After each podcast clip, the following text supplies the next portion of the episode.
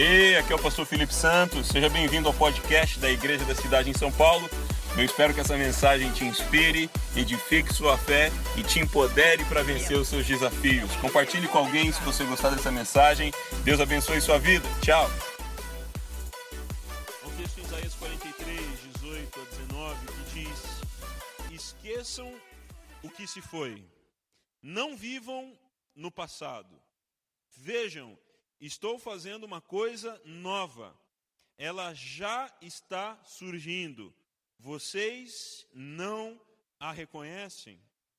Também o Salmo 60, verso 12 diz: Com Deus conquistaremos a vitória. Texto-chave também para o ano de conquistas, né?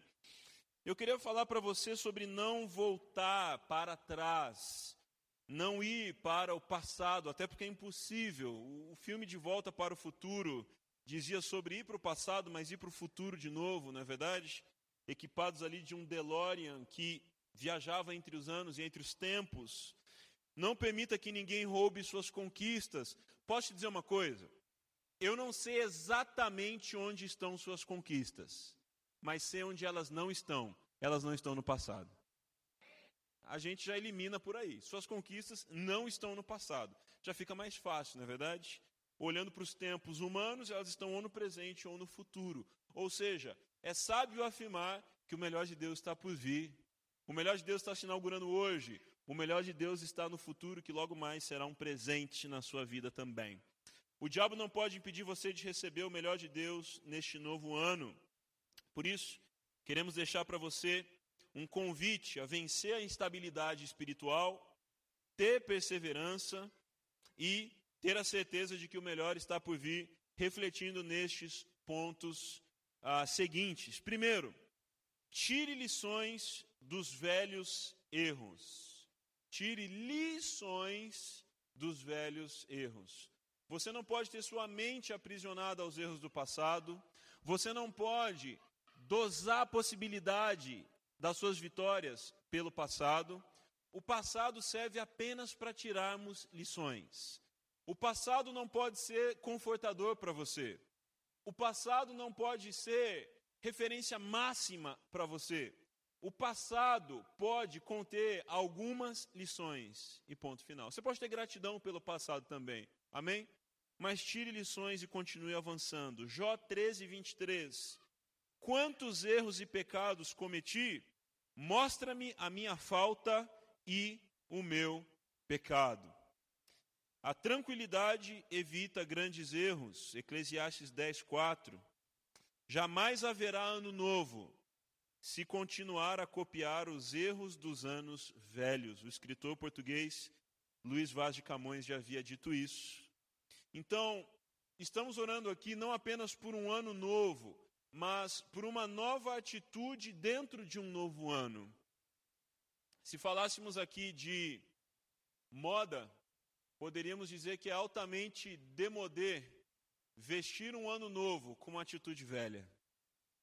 Altamente demodé, não combina. Ano novo com atitude velha, brega, não deu. Não combina. Um ano novo orna com atitudes novas. Quem sabe você tentou ter atitudes novas em 2018, não conseguiu, canalize elas para 2019. Um ano novo com atitudes novas certamente gerará grandes resultados. Segundo, viva em novidade de vida. Viva em novidade de vida. Viva respirando aquilo de novo que Deus está fazendo.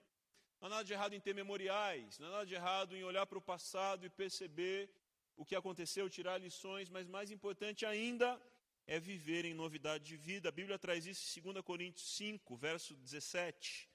Portanto, se alguém está em Cristo, está lá escrito no nosso batistério Vida Nova, é nova criação. As coisas antigas já passaram, eis que surgiram coisas novas.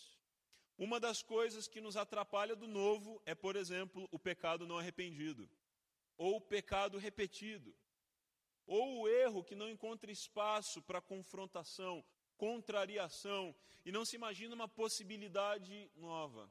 Na verdade, quem volta para o pecado desanimou de algo novo e se contentou com um conforto temporário, mas que logo, logo dá uma sensação de culpa de novo. Terceiro, exerça uma fé ativa. Falamos de fé ousada ontem. E fé só é fé. O que o escritor de Hebreus diz sobre fé? Fé é o firme fundamento das coisas que não vemos. Se perguntassem para o escritor de Hebreus, o que é fé? É o firme fundamento das coisas que não vemos.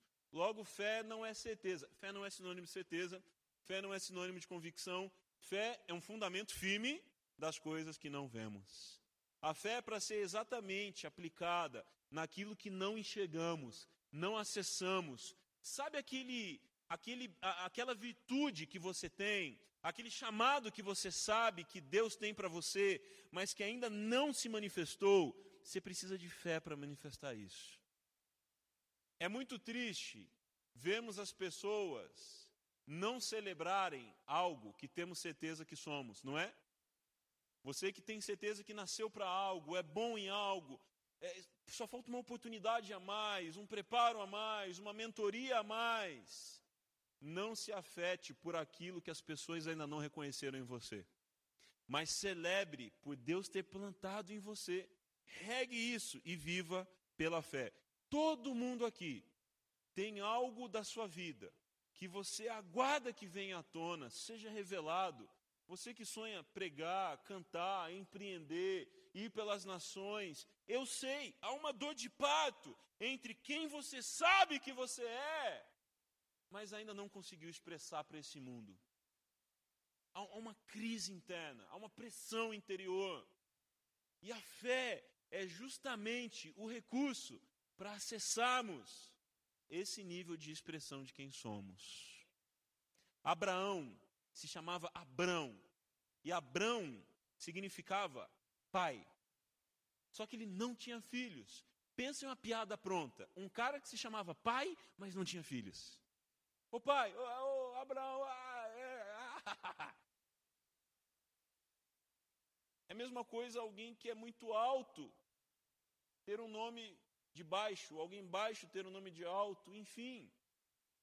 É um nome que não, não, não condiz com o que a pessoa é.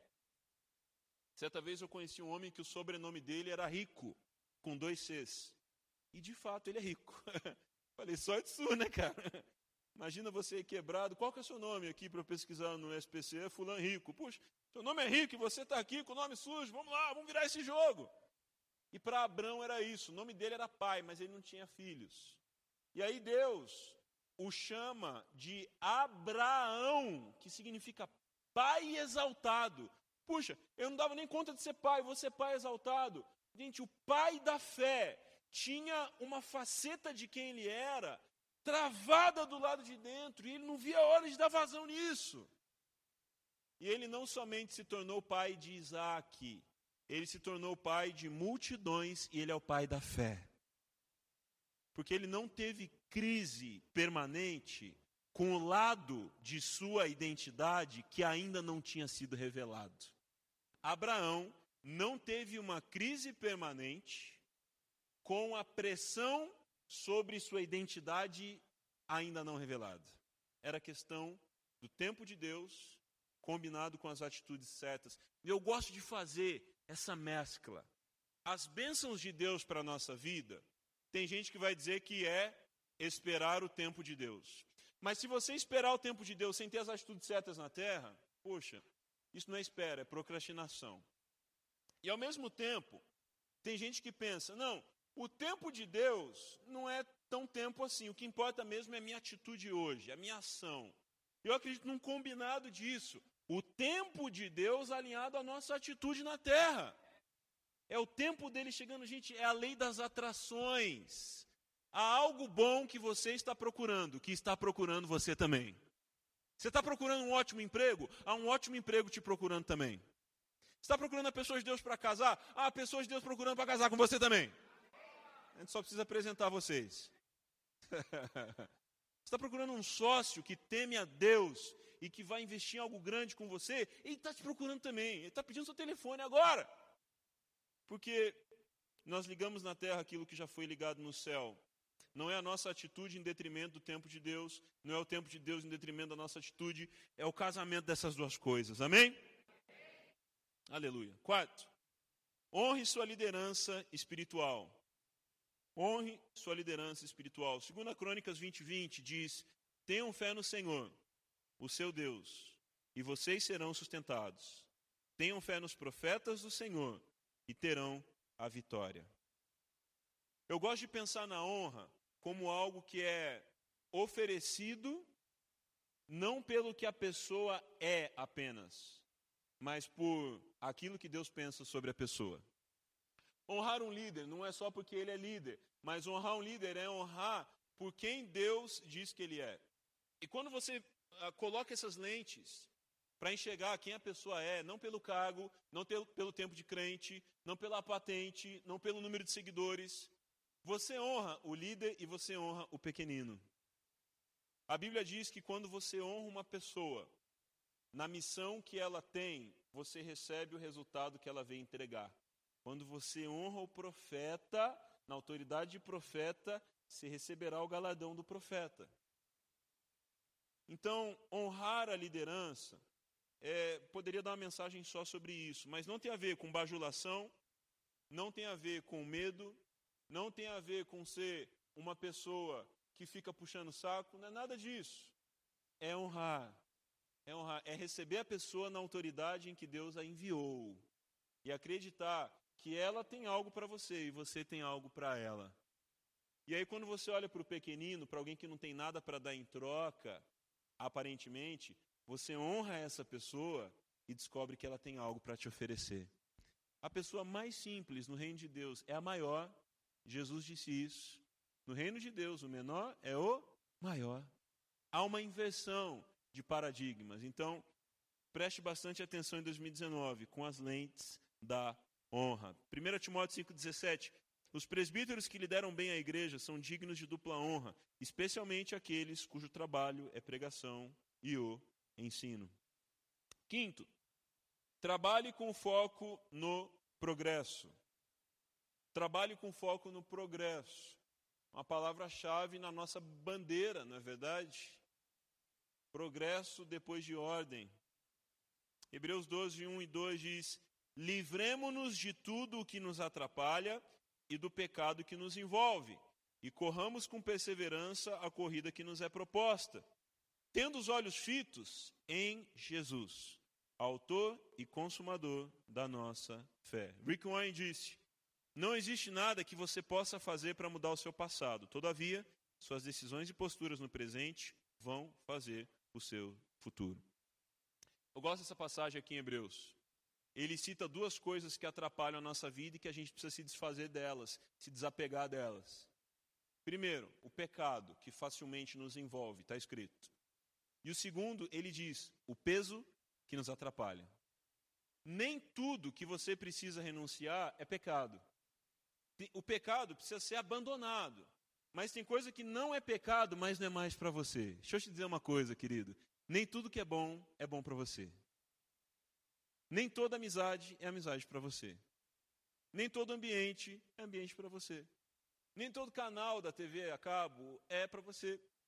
Nem todo seriado, ainda que bem produzido, popular e com uma aprovação percentual alta, é para você.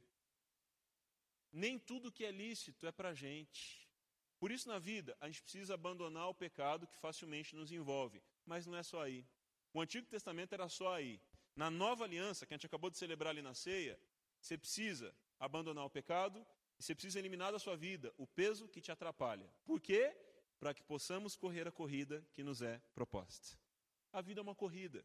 A vida não é um desfile dos santos apenas. A vida é uma corrida em velocidade para os filhos de Deus, que têm suas forças renovadas nele. Por isso, nem tudo é para a gente, nem todo ambiente é para a gente, nem tudo é para eu postar na minha rede social, porque há um testemunho, há um eco daquilo que eu estou fazendo influenciando. Antes fosse só eliminar pecado. Mas a vida cristã, na graça, tem uma barra mais elevada, porque o Espírito mora dentro de nós agora. Nós somos templo, somos casa. A responsa aumentou, mas também a graça e o envolvimento, o empoderamento aumentou para isso. Você vai conseguir, eu não quero te botar medo. quero te empoderar para essa realidade. Trabalhe com foco no progresso. Sexto, fuja da arrogância e vaidade pessoal. Dois termos difíceis de sempre é, interpretados, empregados hoje em dia. João 21, 3. Vou pescar, disse-lhes Simão Pedro, e eles disseram: Nós vamos com você. Eles foram e entraram no barco, mas naquela noite não pegaram nada. A arrogância e vaidade não tem a ver com a pessoa, não tem muito a ver com a interação social da pessoa. Por exemplo, a pessoa entrou e não te cumprimentou. Ah, ela é arrogante. Não, talvez ela seja míope, só isso. Não é arrogante. Talvez ela esteja distraída. Talvez ela estava focada. Ah, o fulano passou ali e não me deu oi. Talvez ele estava correndo para o banheiro. Você não sabe. A gente interpreta mal o teor de o que é arrogância, o que é vaidade. Os discípulos já tinham entendido que a partir dali eles eram pescadores de homens, mas eles estavam voltando a pescar peixe. E não é que isso era pecado, mas eles estavam voltando para uma missão menor. Eles estavam tentando viver algo sem depender de Deus. A raiz da arrogância não é empinar o nariz para o outro, fazer cara feia, não ir comer a ceia de ano novo na casa de alguém. Antes fosse nesse nível. A arrogância primária nasce entre o homem e Deus. A arrogância entrou nesse mundo no jardim no Éden, quando o homem e a mulher decidiram comer da árvore do conhecimento do bem e do mal. Tinham duas árvores no meio do jardim: a árvore da vida, e eles não foram lá comer, não sei porquê, e às vezes parece que o proibido atrai mais, infelizmente, e a árvore do conhecimento do bem e do mal. Agora eu te pergunto: eles andavam com Deus todos os dias. Logo, o bem e o autor do bem, eles já conheciam de maneira íntima. Para que, que eles foram mexer na árvore do conhecimento do bem e do mal? Se eles já conheciam o bem, o que, que eles adquiriram depois daquilo? O mal. Sabe, às vezes a gente inventa pelo em ovo, chifre na cabeça de cavalo. E o mundo de hoje está cheio de unicórnios aí, na é verdade? Eu vejo desenho com unicórnio, balão com unicórnio. Eu falo, gente, unicórnios não existem. parece que há uma importância grande para o que não existe. Toda vez que a gente dá uma importância para algo que não é prioritário, automaticamente a gente está perdendo o que é prioritário. Quando eles estenderam a mão para pegar um fruto, e não é a maçãzinha da Apple mordida, não tenha medo de usar esses produtos, tá? Quando estenderam a mão para pegar um fruto da árvore do conhecimento do bem e do mal, a mesma mão que pegava esse fruto deixou de pegar da árvore da vida. Eles podiam ter pego da árvore da vida e a gente ia estar tá aqui vivendo outra coisa. Mas houve um erro. Focaram no que não era para eles. De novo, nem tudo que é bom é bom para você. Há muitas coisas boas que são para você, mas há coisas boas que não são para você. Não é uma guerra sobre secular e sagrado, pode ou não pode.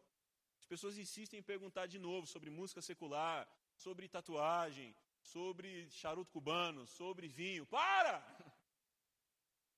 O que é para você? O que é testemunho para você? O que você faria ao lado de Jesus, motivado por Ele? É mais do que um pode não pode.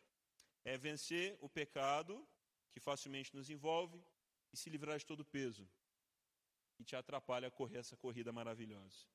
Ageu 1, 5 a 7. Agora assim diz o Senhor dos Exércitos: Vejam aonde os seus caminhos os levaram. Vocês têm plantado muito e colhido pouco.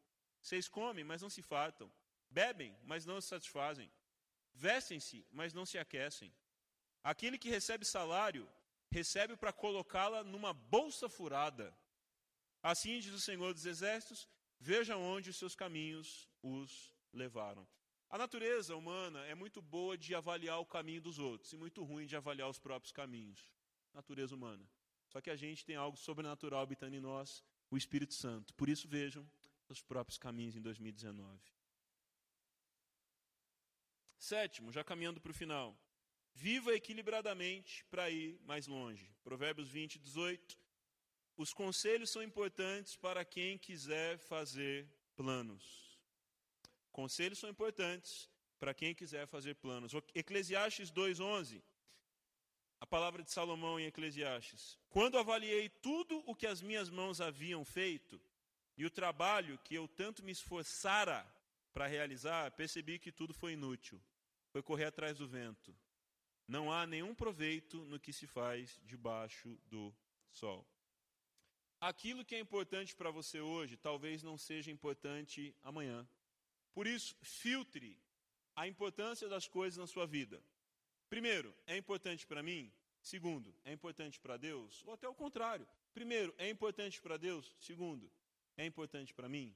Se algo é importante para você, mas não é para o reino de Deus, ou é algo trivial, ou é algo que você se arrependerá. Tem coisa que parece trivial hoje, mas a gente vai se arrepender amanhã. Tem conversas que a gente tem hoje e a gente vai falar amanhã, mas para que aquele nível de conversa? E a Bíblia diz que o homem prestará conta de toda palavra inútil naquele grande dia. Por isso, livre-se de palavras inúteis, escolhas inúteis, equilibre, tenha bons conselheiros e o grande conselheiro, o Espírito Santo, na sua vida. Viva de forma equilibrada. Oitavo e último. Agarre as oportunidades que Deus te enviar. Efésios 5, 15 e 16. Tenham cuidado com a maneira como vocês vivem, que não seja como insensatos, mas como sábios, aproveitando ao máximo cada oportunidade, porque os dias são maus. Eu queria te dizer uma coisa. Os dias são maus, mas posso te dizer uma coisa? Deus é bom. Dias maus não mudam a natureza de um Deus bom. Dias maus não mudam uma missão nobre. Posso te dizer uma coisa?